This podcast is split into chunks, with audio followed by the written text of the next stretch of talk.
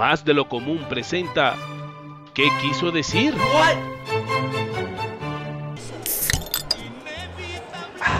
Oiga, qué buena cerveza venden acá. Vamos a llamar al parcero para que venga. Parcero, expresión colombiana para denominar o nombrar a un amigo o algunas veces compañero.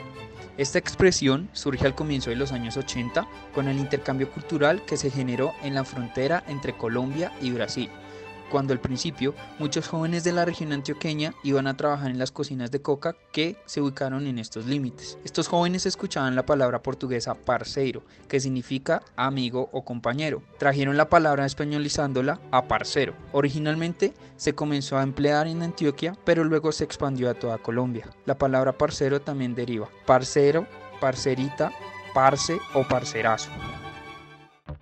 Y más de lo común. ¿Qué más, parce? Pero, mm, ¿qué traga tiene usted por esa mujer, no? Ayer casi se toma hasta el agua del florero y cantó a grito río las canciones. Está tragado.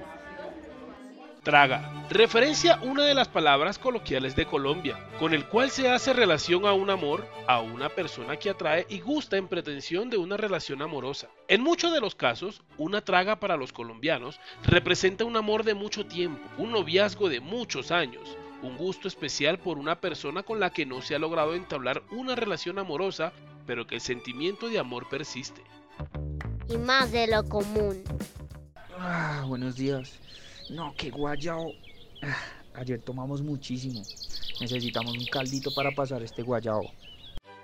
Guayao, expresión colombiana perfecta para describir el malestar que nos hace decir a más de uno que no vamos a volver a tomar. El guayabo también es una palabra que nos ayuda a definir todos los síntomas que se padecen luego de haber tomado unos buenos tragos. Por otro lado, el guayao también representa un sentimiento de tristeza o nostalgia por alguna situación. Esta expresión se comenzó a usar como un sinónimo de mentira, pero que a lo largo de la expansión española en América se dedujo que el guayao es un sentimiento o un síntoma interior más que todo en la cabeza, pero en la parte exterior no se nota muchas veces este síntoma. Así que muchas veces sentimos el guayao, no lo vemos, pero lo sentimos. Ah, qué guayao pensar que ahorita podría estar en la playa, pero mi jefe me hizo trabajar.